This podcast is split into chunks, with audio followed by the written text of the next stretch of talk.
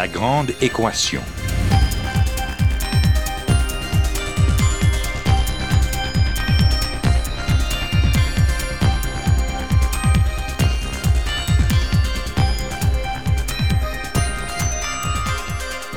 Ici Normand Mousseau, bienvenue à La Grande Équation, votre rendez-vous hebdomadaire avec la science. Cette semaine, la dépendance. Un problème aussi vieux que l'humanité?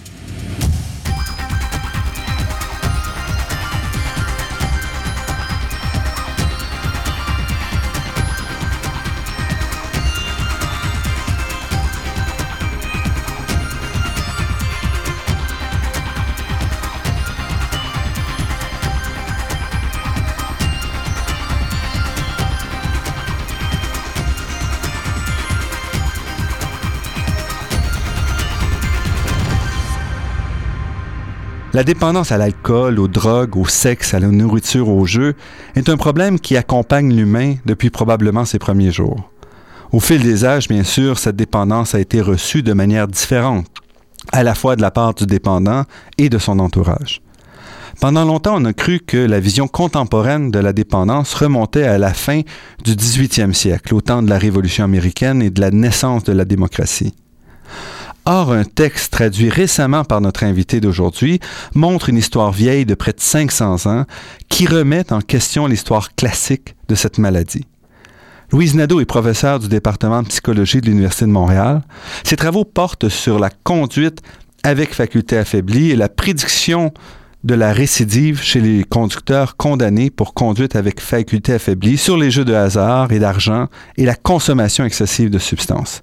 Très impliquée socialement, elle est également la présidente du groupe de travail sur le jeu en ligne pour le ministre des Finances du gouvernement du Québec, présidente du conseil d'administration d'Éducalcool, présidente du CA de la Fondation canadienne de la recherche sur l'alcoolisation fétale et membre de trop nombreux comités pour les énumérer ici. Ses travaux et son implication lui ont valu de nombreux prix et reconnaissances, dont le prix du Québec Marie-André Bertrand en 2012. Louise Nadeau est aussi la co-auteure avec Marc Valeur d'un livre intitulé Pascasius qui sortira en 2014 aux presses de l'Université de Montréal.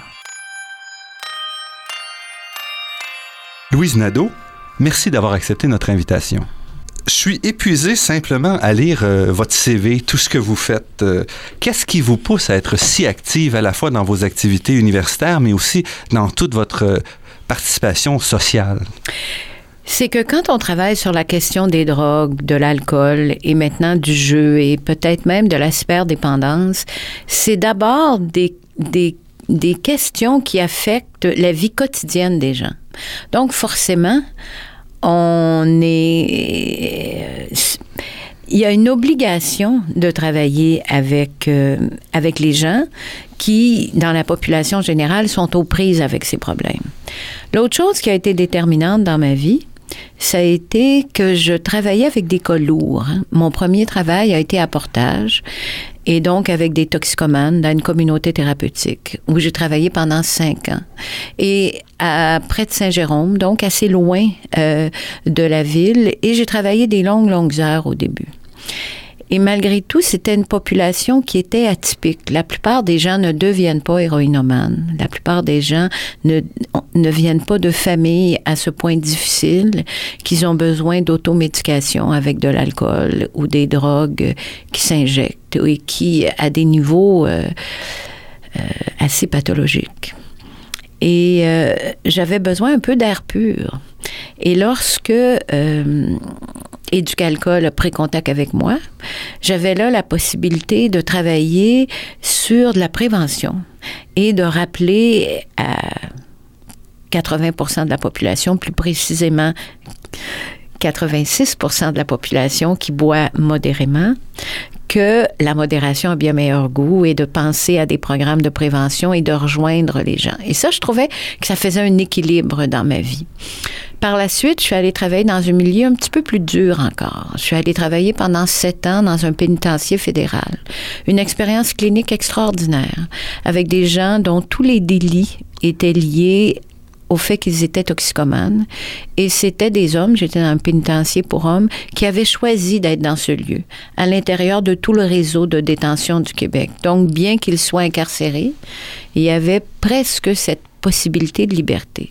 Et pendant sept ans, avec quelqu'un qui avait été mon étudiant de maîtrise et qui était maintenant psychologue, on a travaillé toutes les deux dans un contexte clinique absolument unique, avec à nouveau des personnes qui avaient vécu des situations extrêmement pénibles, qui euh, se caractérisaient d'abord par le fait que la plupart de ces hommes venaient de familles très pauvres et qu'ensuite euh, il y avait eu négligence et abus dans l'enfance. Et à nouveau, éduc-alcool, le travail avec la collectivité, tout ça donnait un peu de souffle à un travail qui était quand même euh, cliniquement assez sollicitant. Dans un pénitencier fédéral, il y a des longues sentences. Qui dit longue sentence dit souvent des personnes qui euh, ont enlevé la vie à quelqu'un. Donc, euh, quand on fait de la clinique avec des gens qui euh, doivent revenir sur le fait qu'ils ont enlevé la vie à quelqu'un, c'est cliniquement très lourd. Qu'est-ce qui vous a amené à, à, vous intéresser à la dépendance? Rien, zéro, zéro, zéro. Euh, je voulais pas aller travailler dans un hôpital. Quand j'ai fini ma maîtrise, je suis partie en Europe pour un an. Et puis, quand je suis revenue... Et votre orientation en psychologie, c'était pas la dépendance? Non, pas du tout. Puis, il n'y a pas non plus... Il y a pas de tragédie cachée dans ma famille où j'aurais souffert de l'alcoolisme d'un parent, euh, de l'alcoolisme d'une mère ou dans la famille. Rien, zéro. Mon père était un vétérinaire, ma mère était une infirmière. Ces deux-là étaient d'abord préoccupés par la justice sociale et ensuite par les maladies infectieuses. Et euh, dans l'ensemble, ça a été des parents extrêmement euh, engagés, tant socialement que vis-à-vis de leur famille. Mais je voulais pas aller travailler dans un hôpital. J'avais une maîtrise en psycho. Et euh, j'ai regardé les offres d'emploi en venant d'Europe où je m'étais promenée avec mon sac à dos. Et euh, il y avait cette possibilité de travailler dans une communauté thérapeutique qui s'appelait Portage et qui offrait cette chose incroyable qui était de me former. Et moi, j'avais fait une, euh, une maîtrise en recherche. Et donc, euh, j'avais des carences en clinique. Du moins, c'était l'impression que j'avais. Je pense que je me trompais pas. Et donc, l'idée de pouvoir me former pendant trois mois me rassurait. Parce que il faut juste que dans le monde universitaire, il y a l'aspect recherche. il y a l'aspect clinique. En psychologie, qui est une école professionnelle. On forme des étudiants avec de la supervision, du travail clinique. Euh, si, quand on vient au département de psycho, on s'aperçoit qu'il y a plein de, de salles d'entrevue où on peut observer nos étudiants qui travaillent avec un retour euh, sur leur façon d'intervenir et euh, du travail collectif. Ils enregistrent ce qu'ils font. Donc, il y a toute une formation clinique beaucoup plus poussée maintenant, d'ailleurs, que lorsque moi j'ai fait mes études, ce qui nous ramène dans les années 70. J'ai quand même 67 ans. Donc, euh, si on revient à cette situation-là, je ne me sentais pas euh, capable de, travailler en clinique. On m'offre de me former. La surprise a été que la formation consistait à être une résidente. Et là, il faut comprendre, là, moi, je pense que c'est important qu'on sache que je viens d'un milieu relativement privilégié, des gens euh, qui avaient une préoccupation constante pour euh, la science. Il n'y avait pas beaucoup de délinquance et on me loge avec une personne tout à fait charmante, mais qui sortait de faire 14, 14 ans de prison à Kingston. Alors, moi, j'avais jamais connu de gens, un, qui avaient fait du temps, deuxièmement, euh, qui avaient eu des problèmes assez significatifs de délinquance. Et je revenais d'un voyage en Europe où j'avais, j'en avais profité pour euh, vérifier euh, tout ce que je ne connaissais pas sur la Renaissance, euh, j'ai sur tout le 17e siècle, j'ai une sorte de passion pour l'art. Alors Mettons que c'était un petit univers un peu différent du monde d'où je sortais. Et la qualité humaine de ce qui se passait, un peu, je vais utiliser la comparaison des belles-sœurs de Michel Tremblay.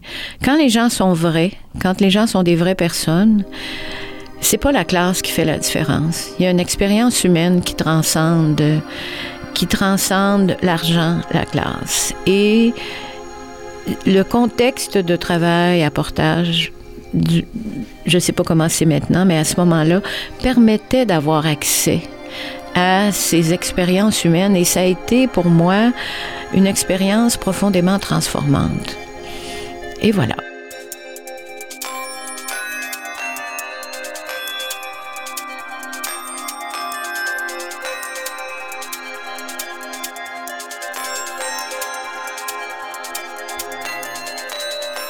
Ici Normand Mousseau, vous êtes à La Grande Équation et nous sommes en compagnie de Louise Nadeau, professeure au département de psychologie de l'Université de Montréal.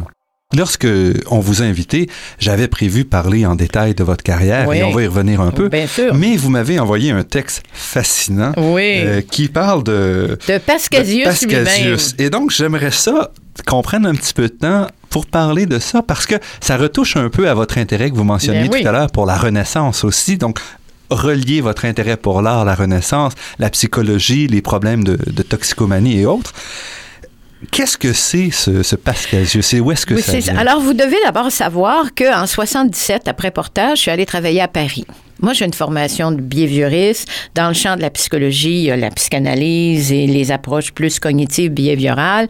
Et il n'y a pas toujours eu euh, une grande entente entre les deux. Donc, j'ai ce poste à Paris pour euh, six mois et j'arrive dans un environnement qui, de fait, m'est assez hostile. Mais je crée un lien tout à fait particulier avec euh, quelqu'un avec qui je travaille depuis les années 81, qui est un psychiatre, psychanalyste qui s'appelle Marc Valeur. Donc, je travaille avec Marc depuis les années 81. Et on s'est beaucoup intéressé à l'histoire de la psychiatrie et aussi à l'histoire des addictions. Et tous les deux, on avait, euh, moi j'avais découvert euh, dans les années 80, j'ai travaillé plus sur l'histoire, on, on parlera de ça ou on n'en parlera pas. Et donc, on avait, j'avais vraiment travaillé avec un texte de 1785 publié par un Américain et qui est considéré comme la naissance des addictions. Donc ça, c'est Benjamin Roche. Benjamin Roche lui-même, qui écrit un livre qui a été extrêmement important dans le modèle de maladie pour définir l'alcoolisme et aussi alcoolique anonyme et toutes les sources, et qui est à la source aussi de la prohibition. Donc, la collectivité, la, la- la- la collectivité scientifique a toujours pris pour acquis que le texte fondateur, c'est 1785, Benjamin Roche. Il y a un paquet d'articles là-dessus, commentés, etc. Un jour, Marc va à la Bibliothèque de France. C'était le 28 août, il y a quatre ans. Et alors, il entend parler de, cette, euh, de cet homme qui s'appelle Pascasius, qui a écrit en latin un livre sur l'étiologie et le traitement du jeu. Il vient travailler au Québec. Il me dit, mais Louise, d'après moi, il y a là un livre incroyable. Donc disponible seulement en latin, ça. Disponible seulement en latin et les seuls textes qui existent sur Pascasius sont des textes écrits par des linguistes, pas par des gens qui s'intéressent à l'histoire de la psychiatrie ou de la psychologie ou des addictions. Ils commentent sur euh, comment le texte est écrit et patati et patata et la forme latine. Enfin, c'est extrêmement intéressant, mais nous autres, on veut savoir where's the beef? Qu'est-ce que Pascasius a à dire sur le jeu, son traitement? Alors, je n'écoute que mon courage et puis euh, j'écris une demande de subvention à la Fondation Mise sur Toi. Et euh, j'écris ça euh, avec obsession. Et entre-temps, notre documentaliste, euh, qui elle est une littéraire, euh, identifie Jean, Jean-François Cotier, qui à ce moment-là dirige l'Institut d'études médiévales. Il a remplacé le père Benoît Lacroix. Et donc, euh, et, et Jean-François est un spécialiste d'Erasme, latin du 16e siècle, parce que entre-temps, on a compris que ça pouvait pas être n'importe quelle sorte de latiniste, parce qu'on n'écrit pas au 16e comme Cicéron écrivait. Mais ça, je connais rien de ces détails-là, mais j'ai appris vite. Et donc, Jean-François accepte de faire la traduction et euh, je C'est un fais... gros texte? Non, c'est un texte de 80 pages. Donc, ça devenait comestible. Alors, évidemment, mes sur toi veulent pas euh, s'engager dans un projet comme celui-là. Leur mission, c'est la prévention. Et là, je me fais poser des questions redoutables. Pourquoi traduire un texte comme ça? Alors là, je réponds, je sais pas, j'ai eu l'intuition, j'ai dit, mais le, je dis au président, mais Hubert, on continue de lire Platon et d'Aristote, même si c'est fini, euh, ça va nous permettre de comprendre d'où viennent les choses. C'est pas vrai que euh, tout est dans le contemporain. J'ai reçu la somme d'argent, on a pu payer Jean-François et cette traduction est faite. Et c'est fabuleux, fabuleux, fabuleux. Et parlez-moi d'abord, qui est Pascasius? Pascasius est un médecin qui est né aux Pays-Bas. On n'est pas très sûr s'il est catholique ou protestant parce que la réforme a eu lieu. hein. On doit être catholique parce qu'il écrit euh, dans le nord de l'Italie. Or, euh, dans le nord de l'Italie, à, à, Padoue, c'est quand même euh, l'université où était Galilée. Et c'est encore, c'est la grande université de médecine à ce moment-là. Et il est professeur à l'université?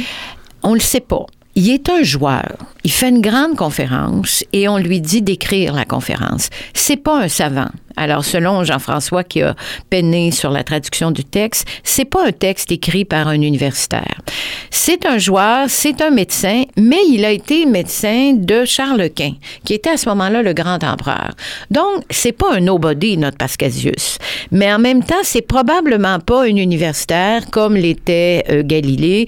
Euh, quand on pense au texte de Galilée, euh, c'est pas du même ordre. D'où la difficulté de le traduire. Mais ce qui est important, et ça, c'est l'apport important au champ de la connaissance de Pascasius, il se situe d'abord comme un médecin, alors que tous les textes antérieurs sur le jeu avaient situé le jeu dans une problématique morale. Voici une conduite qui est moralement inacceptable et que l'on doit changer par la pénitence et qui s'apparente donc à un péché. Alors que Pascasius le situe dans l'univers médical. Ceci est un désordre de l'esprit et euh, le traitement euh, comporte un travail cognitif pour modifier l'illusion de contrôle qu'ont les joueurs qui pensent pouvoir euh, influencer les lois du hasard. Ils traitent du hasard avant Pascal avec un ton qui signale qu'il comprenait parfaitement la loi des probabilités. Et donc, il travaille comme on travaille de façon contemporaine avec les joueurs, donc des approches cognitives. Et euh, qui connaît les travaux euh, de Robert Ladouceur, qui est à l'Université Laval et qui est un pionnier en la matière, et, et d'autres chercheurs, tous travaillent, ont développé des modèles pour que les chercheurs arrivent, que, les joueurs arrivent à remettre en question leur illusion de contrôle. Cette façon qu'ils ont de penser qu'ils ont un pouvoir magique d'intervenir, que ce soit dans les dés, que ce soit dans les appareils loterie vidéo ou que ce soit au blackjack. Et donc, Pascasius s'avère, il y a 450 ans, quelqu'un d'incroyablement contemporain.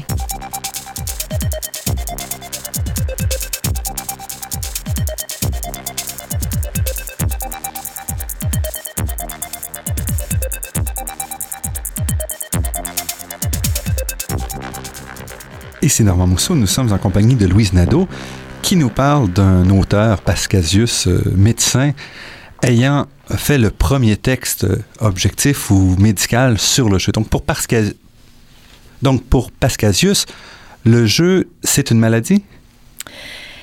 Le mot qu'il utilise est le mot maladie. On l'a traduit comme ça dans le texte parce qu'il écrit en latin. Donc, euh, il le voit comme ça. Et surtout, il s'intéresse absolument pas au type de jeu. Ce qui l'intéresse, c'est le processus addictif. Et c'est ça qui, pour Marc Valeur et moi, devenait tellement intéressant parce que ce qui nous intéresse chez nos patients, c'est qu'ils soient alcooliques ou toxicomanes ou des joueurs, c'est, l'expérience subjective dans laquelle on a le sentiment intime d'avoir perdu la liberté. Et l'expérience euh, essentielle de l'addiction, c'est d'abord une expérience intime d'obsession et d'un sentiment incoercible d'avoir besoin de retourner à cette activité dont on sait par ailleurs qu'elle est destructive. Et c'est ce divorce entre la volonté et le désir qui caractérise l'addiction. Donc, ce que, ce que note sur le jeu s'applique de manière plus large à l'ensemble de ces, voilà de mais c'est un homme de la Renaissance. C'est pas un homme le, le, concept de divorce entre la volonté et le désir cette façon là de nommer arrive beaucoup plus tard dans le temps. On la doit à William James de fait qui travaille sur la conscience. Et là c'est début du 20e mhm. siècle. Et euh, les, les les la dégénérescence, c'est-à-dire les problèmes de, ruine et de tout ça, sont décrits par, par Pascasius, mais il se réfère à Aristote, beaucoup plus autour de l'importance du bien commun, de ne pas nuire à l'autre, alors qu'au 19e siècle, on va avoir des récits où la charge sociale est beaucoup, beaucoup plus précise.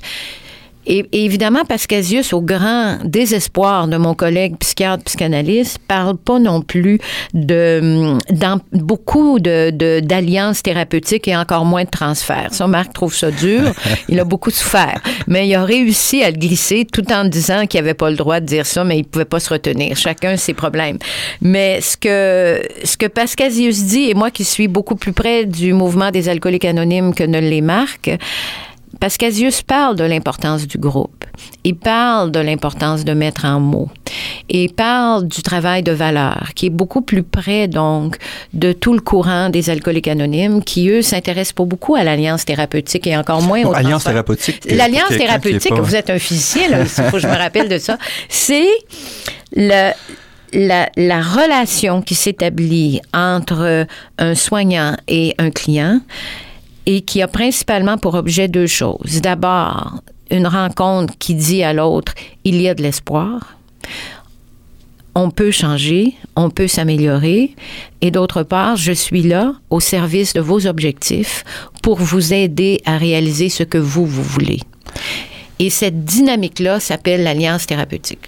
Et ça, Pascasius, qu'est-ce qu'il écrit? Il écrit un guide pour un médecin de comment traiter un joueur? C'est même pas aussi sophistiqué que ça. Ce qu'il fait, c'est qu'il dit, un, il y a de l'espoir. Il commence son texte comme ça. Deuxièmement, il dit, il il précise pas qui, mais il dit, on doit aider le joueur à se débarrasser de l'illusion de contrôle. Et il introduit aussi la valeur du bien commun, qui est constant dans nos interventions cliniques, c'est-à-dire Lorsqu'on est alcoolique, toxicomane ou joueur, on impose une souffrance et des dommages à nos proches et c'est un comportement qui est inacceptable.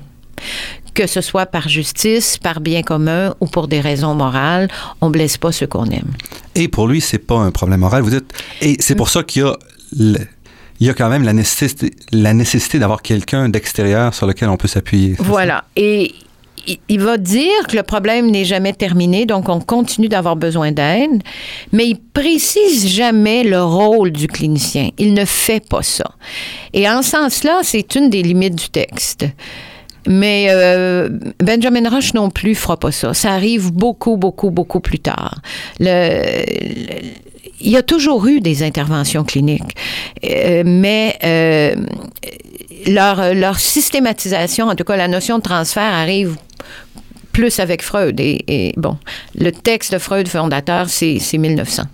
Et Pascasius mentionne aussi que s'il y avait un génie ou personne très sage, il y a un espoir d'offrir un, traitement c'est pas tout à fait comme ça qu'il fonctionne, traitement qui permettrait de, résoudre la maladie. C'est ça. Alors, euh, il pose pas le mot génie, mais il commence en disant voici un trouble qui n'a jamais été analysé il y a euh, une illusion de contrôle chez le joueur, il le décrit très précisément, et cela se change. Et par ailleurs, un joueur doit également prendre en compte le bien commun et cette, euh, cette prise en compte du bien commun va l'aider à corriger son illusion de contrôle. Et dans les faits, c'est ça qui se passe. Les gens, les gens qui sont aux prises avec des problèmes d'addiction souffrent de blesser leurs proches, souffrent de ne pas être des citoyens qui contribuent de manière constructive à leur société et ce contexte-là les aide à corriger les croyances erronées qu'ils ont. De voir comme ça, 500 ans plus tard, ce texte-là, il y a quand même un certain euh, paradoxe, parce que d'un côté, on a par exemple avec Foucault qui nous dit on peut pas reprendre la, vie ou la folie ou les, la vie de 500 ans ne peut pas être projeté sur ce qu'on a aujourd'hui. Or, le texte que le Pascasius semble dire en fait, d'une certaine façon, la nature humaine n'a pas changé et ces problèmes-là sont les mêmes qu'il y a 500 ans. Ça, c'est l'énorme difficulté et la controverse autour du texte. Le grand, grand professeur à la Sorbonne, qui s'appelle Florence Dupont, estime que c'est une hérésie que d'attribuer que des, écrits euh, tant de l'Antiquité que de la Renaissance au monde contemporain parce qu'on n'en comprend pas le contexte. La difficulté qu'on rencontre dans le texte de Pascasius en relation à cette affirmation, c'est qu'il s'appuie sur les médecins, euh, des, donc sur Hippocrate et Galien. Or, la question, c'est qu'Hippocrate et Galien ont parfaitement observé les tempéraments et les mesures du tempérament actuel qui sont utilisées pour faire de la sélection du personnel, qui sont utilisées constamment pour euh, établir euh, avec des patients, par exemple, certains traits de personnalité.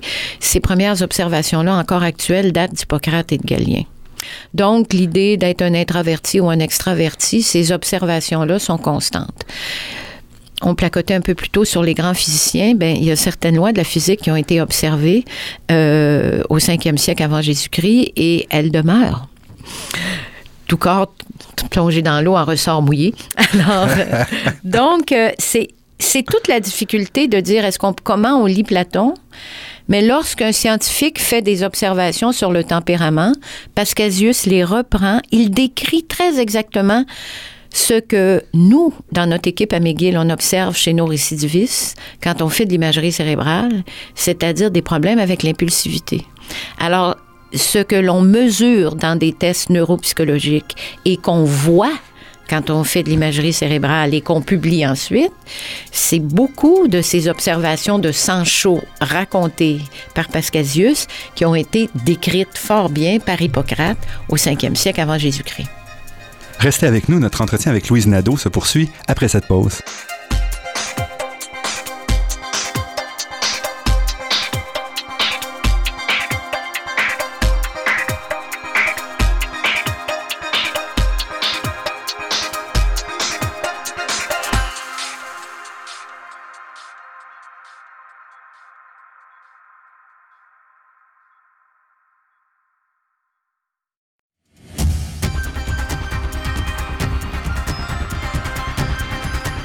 Ici Normand Mousseau, vous êtes à La Grande Équation et nous sommes en compagnie de Louise Nadeau, professeure du département de psychologie de l'Université de Montréal. Nous parlions de, de Pascasius. 500 ans donc après le travail de Pascasius, est-ce qu'il n'y a pas un certain découragement à voir le fait qu'on est pris avec un certain des problèmes ou même des difficultés de traitement observées à ce moment-là? Moi, je le vois pas comme ça. Euh, je pense que il y, a différents niveaux. Euh, euh, l'être humain est profondément dépendant. Donc, à des moments donnés, il y ait des, des difficultés d'autorégulation dans la dépendance, ça me semble inévitable. On n'a pas une épidémie d'obésité par accident lorsque à n'importe quel milieu, il y a une substance qui donne du plaisir et qui en même temps cause des problèmes, lorsqu'une telle substance est disponible, il va y avoir des personnes qui vont abuser. On a vraiment vu naître une véritable épidémie d'obésité qui est inséparable de l'abondance alimentaire que l'on a. Euh, le 19e siècle, les travaux de Zola ont décrit parfaitement bien une épidémie d'alcoolisme chez des gens pauvres. Et à n'importe quel moment donné, euh, je vais citer Freud, la vie telle qu'elle nous est imposée euh, est, tellement souffrante qu'on a besoin d'échafaudages de secours. Et ces échafaudages de secours sont souvent des substances. Ça peut aussi être le jeu présentement, il y a des familles au Québec avec des couples qui s'entendent pas très bien et des hommes, on a surtout des hommes en traitement pour de la cyberdépendance qui passent un temps invraisemblable devant l'écran pour ne pas être avec leur famille. Et c'est leur façon de ne pas quitter, ne pas être à la taverne comme étaient les hommes des temps anciens, mais d'être là sans y être et ce sont les mêmes difficultés que l'absence.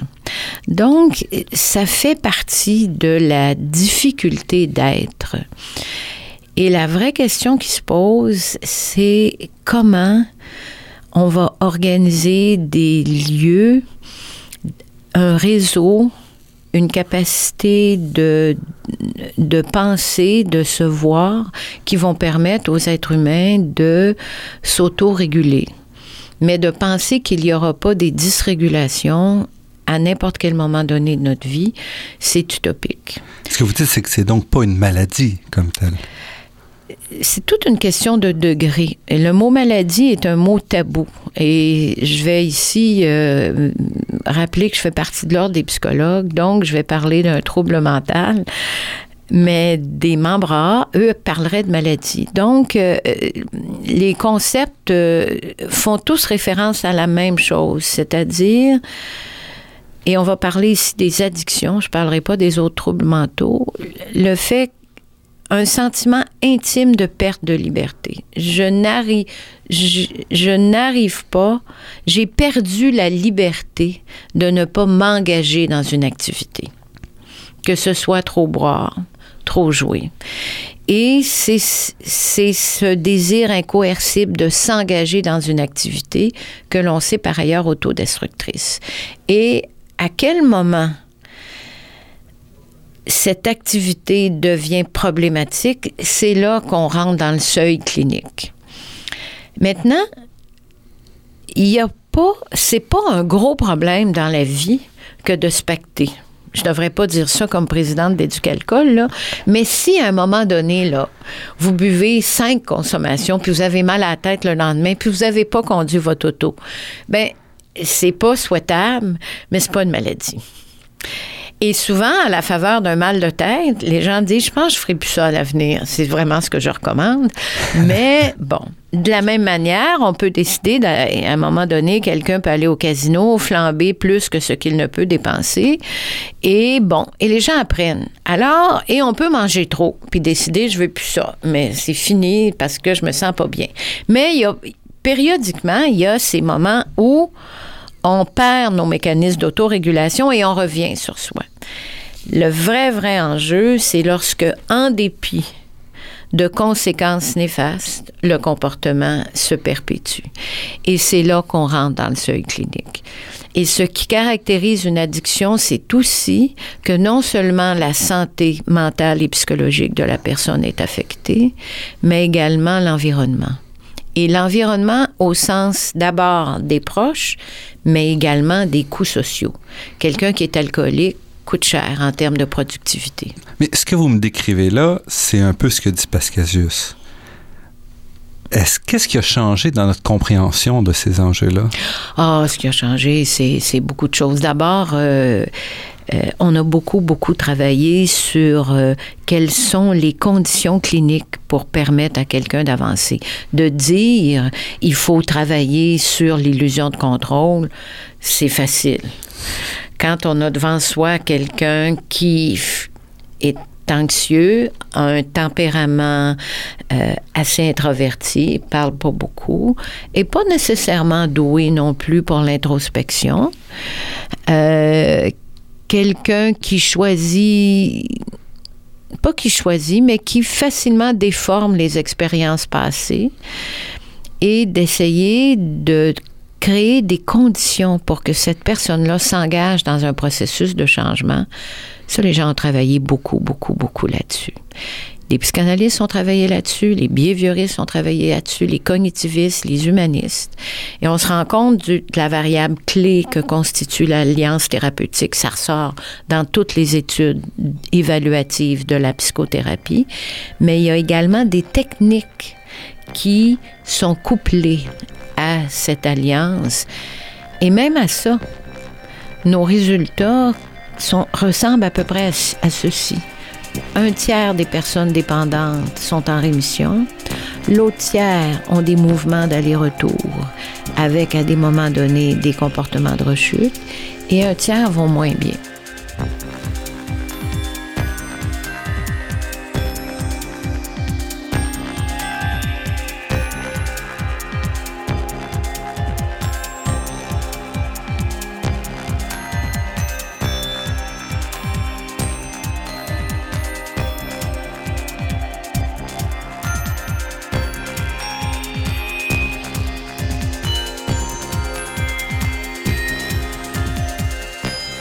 Louise Nadeau, comment est-ce qu'on explique les deux tiers où, le, où l'approche thérapeutique ne fonctionne pas? La première variable la plus importante pour déterminer le succès thérapeutique, c'est les variables extérieures au, au, au thérapeute. En termes de chiffres, la grande étude classique dit que c'est 55% des variables extérieures je me mettrai je, je veux dire c'est pas euh, devant un physicien je me risquerai pas avec un terme Parce que le thérapeute passe juste une partie de son Voilà. temps. Il y a un contrôle limité sur le. Mais les grosses variables de La santé mentale, c'est encore ce qu'on a, ce qu'on a appelé au Canada et qui est devenu euh, une référence mondiale, les déterminants de la santé. Quand quelqu'un nous arrive en traitement et qu'il a encore un réseau, c'est-à-dire pour une femme des confidents ou un confident, idéalement, s'il y avait une structure familiale, que la structure familiale est intacte, la structure contemporaine et la structure historique, donc la- un Donc, mariage, une amis, union et, et la famille d'origine.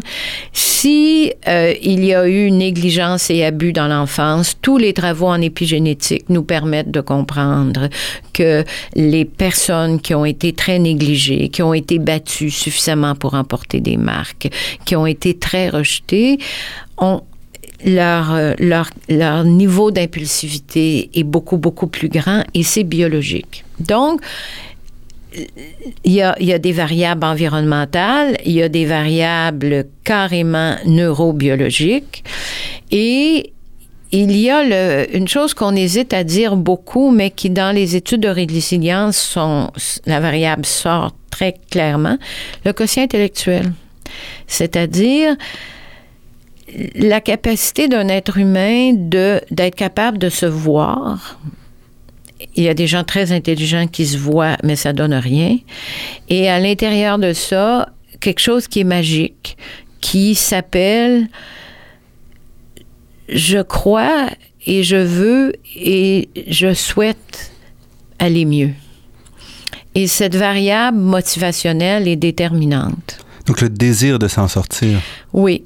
Et toutes les dernières approches, les approches dites motivationnelles, ont été un, un développement majeur en psychothérapie.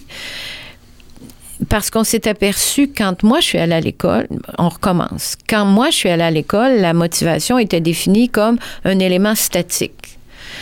Et dans lequel on disait. euh, Donc, qui existait ou qui n'existait Existait pas. pas. Point. et maintenant, on sait bien que c'est un, un élément dynamique où le clinicien peut être un catalyseur.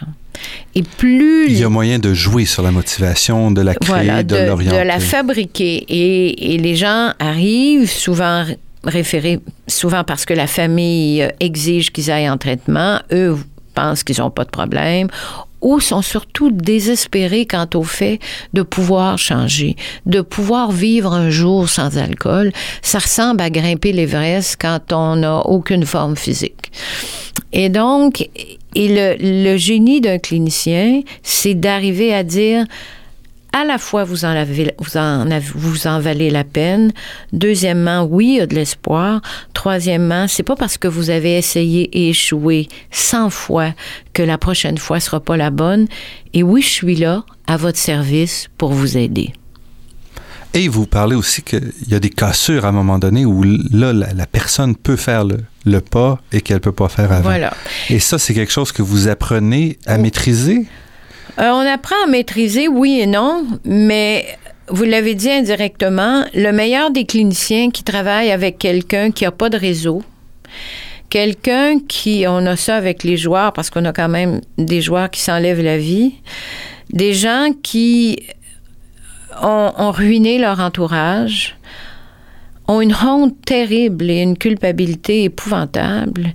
C'est pas tous les êtres humains qui sont capables de, de transcender euh, une charge comme celle-là. Et on s'aperçoit avec les joueurs, on n'a pas beaucoup de données. Là, je m'aventure sur un terrain très lourd, euh, miné, mais il y a une étude incroyable qui s'est faite à Montréal avec euh, les meilleurs cliniciens qui sont pas des experts en jeu, qui sont des experts en suicide.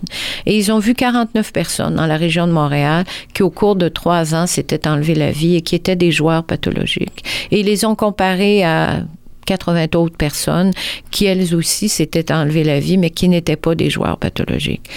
Les deux groupes de personnes avaient des troubles mentaux extrêmement graves. On fait ce qui s'appelle des autopsies psychologiques. On fait des examens psychiatriques a posteriori. Et c'est une technique qui est démontrée valide et que je connais assez bien pour avoir travaillé avec ça à Londres. Et donc, euh, je sais que ça fonctionne bien. Et donc, on s'est aperçu que les joueurs étaient les personnes qui étaient le moins allées chercher de l'aide. Et ça, ça nous renvoie à toute une situation spécifique au jeu, que Pascasius ne nomme pas, mais qu'on commence à sentir cliniquement, parce qu'on commence à s'intéresser aux joueurs de manière cliniquement euh, significative, que euh, je vais prendre la comparaison. Un alcoolique qui, qui cesse de consommer, c'est le retour de l'enfant prodigue. L'enfant prodigue, c'est celui qui a donné le plus de difficultés et le plus de peine aux parents et qu'on accueille les grands bras ouverts. Le tableau euh, à l'Ermitage est magnifique de Rembrandt. Mais la personne qui a été un joueur, c'est pas ça. Il a ruiné tout le monde. Les enfants et la femme vivent encore euh, à loyer, dans des conditions difficiles. Il y a eu un sentiment de trahison profonde parce qu'on découvre le jeu. C'est pas comme un alcoolique qu'on voit bien qui s'intoxique progressivement. Il n'y a aucun signe, il y a une révélation effroyable de la ruine. Et il y a probablement un sentiment de désespoir assez grand chez les cas les plus lourds, mais il y a très peu de joueurs pathologiques.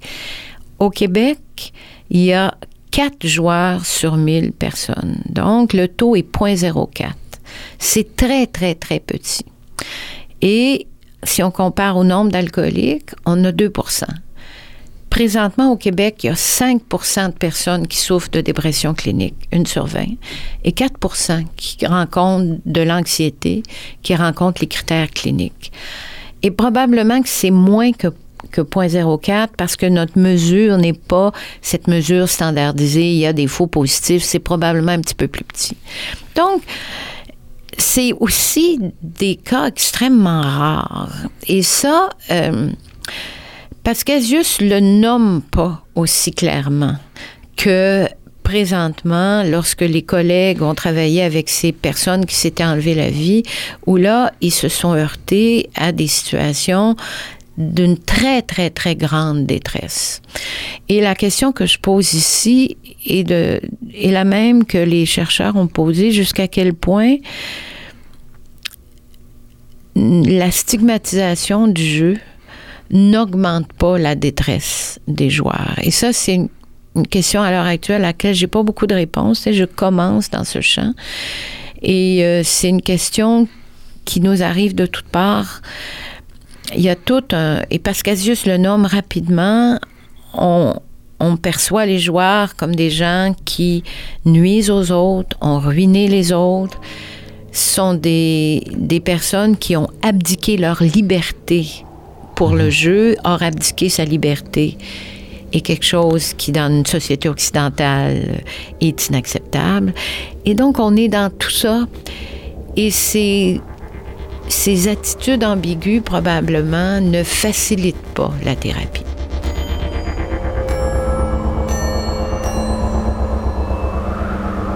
Ici Normand Mousseau, vous êtes à La Grande Équation et nous sommes en compagnie de Louise Nadeau, professeure au département de psychologie de l'Université de Montréal. Dans votre description du jeu comme ça, ça soulève en fait le fait qu'il y a différentes manies, différentes euh, tendance à, l'addiction qui n'ont pas le même rôle social d'une certaine façon. Donc, est-ce qu'on peut les, confondre ou on ne on doit pas les confondre? Ça, c'est une, euh, une question d'autant plus importante qu'elle se pose avec énormément d'acuité autour de l'obésité. Parce que quand on est obèse, il y a aussi le craving. Il y a le fait qu'on a beau manger 3000 calories, on a faim. Et l'obsession mentale de la nourriture est très grande. Et je ne sais pas s'il faut rentrer les, les cas d'obésité graves dans l'univers des addictions, pas plus que la dépendance à Internet qui semble être un fléau, euh, des fois à l'occasion. donc, là, je m'aventure sur un terrain qui est pas très clair. Je pense que le sentiment intime de perte de liberté est un dénominateur commun. La pulsion est coercible, telle qu'elle est vécue de manière subjective par la personne, ça semble être un dénominateur commun. Si on n'a pas notre téléphone cellulaire, là, on n'est pas bien, on est en manque, puis on est, on est mal. Lorsque notre ordinateur plante, on rentre dans toutes sortes d'états de crise de panique et je vois ici la personne qui m'interviewe qui semble répondre à ce que je dis. Et un alcoolique qui est privé d'alcool rentre dans une phase de panique aussi. Donc, il y a tout ça. Par ailleurs, cliniquement, lorsqu'on est dans des cas de dépendance grave, on est en présence d'une tragédie unique. Et comme ce sont des phénomènes rares, c'est très, très, très difficile à ce moment-là de travailler avec un modèle universel.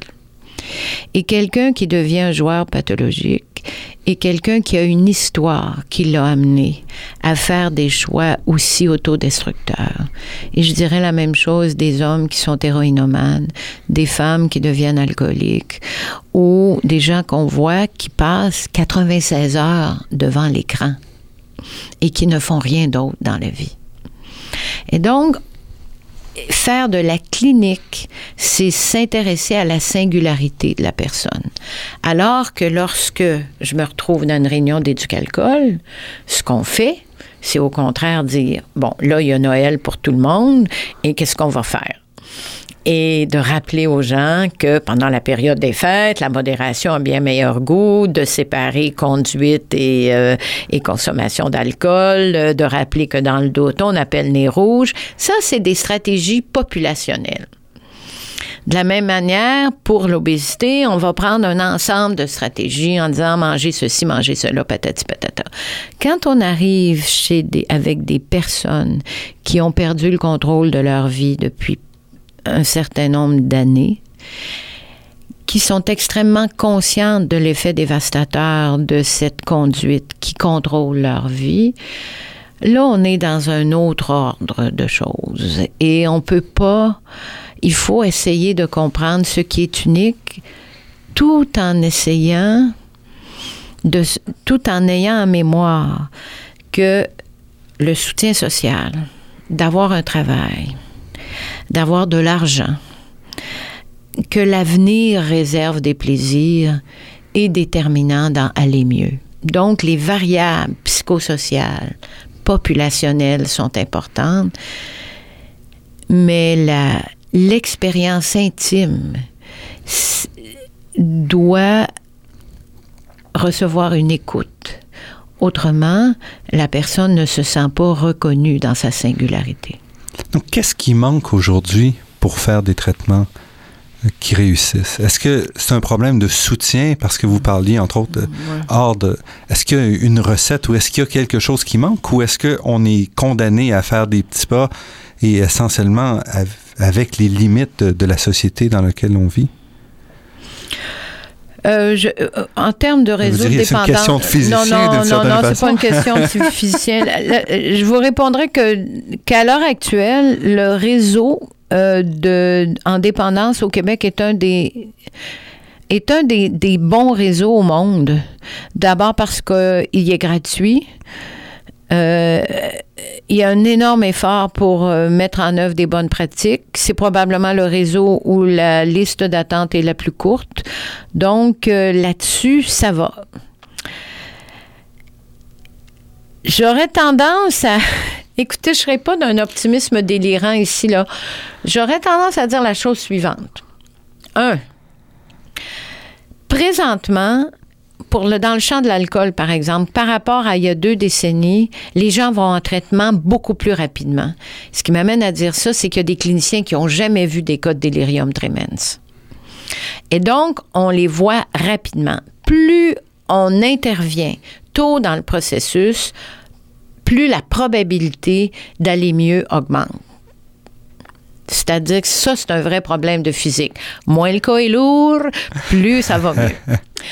Ensuite, On a eu à composer avec des personnes qui sont enlevées la vie dans notre réseau, puis on a travaillé là-dessus de manière euh, beaucoup, plusieurs personnes ensemble. La vie comporte des tragédies. On peut essayer de les éviter, mais les, les structures sociales que l'on a font que des fois, lorsqu'elles se lorsque ces personnes-là viennent euh, dans le réseau de soins, la tragédie a déjà eu lieu. Et il y a aussi des êtres humains plus fragiles que d'autres. Alors voilà, c'est un peu euh, la chose dramatique que je pourrais vous dire, mais ça reste des cas d'exception. Et, et voilà. Juste pour terminer sur Pascasius, oui, oui. est-ce que vous avez l'intention d'ouvrir une nouvelle branche de, de vos travaux? Euh, j'ai toujours eu une passion pour l'histoire et puis euh, alors on va voir euh, on va voir jusqu'à quel point dans le fond, la vraie question que pose Pascasius, c'est celle que vous m'avez posée au tout début. Y aurait-il un processus addictif qui transcende les siècles? Les premières descriptions de la dépression nous viennent de l'Iliade et l'Odyssée et elles sont encore valides. Elles sont inscrites dans les critères du DSM-5. Et est-ce que le travail de Pascasius nous permet de dégager des, des régularités dans un processus addictif? Ça, c'est une question de recherche. Louise Nadeau, professeure au département de psychologie, récipiendaire du prix du Québec Marie-André Bertrand et co-auteur avec Marc Valère d'un livre intitulé Pascasius qui sortira en 2014 auprès de l'Université de Montréal. Je vous remercie beaucoup pour cette entrevue. Ça m'a fait le plus grand plaisir. Je remercie Daniel Fortin à la technique et pour la création des thèmes musicaux entendus à l'émission, Marc-André Miron, site Internet, et Ginette Beaulieu, productrice déléguée. Je remercie également le Fonds de recherche du Québec et la Fondation familiale Trottier pour leur contribution à la production de cette émission, ainsi que la Fondation des chaires de recherche du Canada et l'Université de Montréal. Vous pourrez réentendre cette émission en vous rendant sur le site Internet de La Grande Équation. L'émission est également disponible sur la page Université de Montréal de iTunes U. Ici Normand Mousseau. Au nom de toute l'équipe, je vous dis à la semaine prochaine et d'ici là, restez à l'écoute de Radio Ville-Marie pour découvrir votre monde sous toutes ses facettes.